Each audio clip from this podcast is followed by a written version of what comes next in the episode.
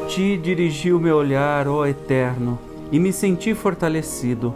És a minha força, não me abandones.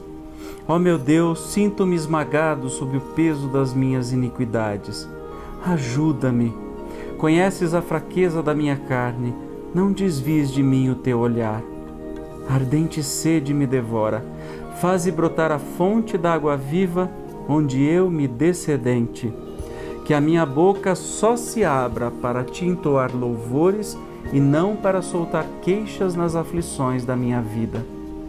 Sou fraco, Senhor, mas o teu amor me sustentará.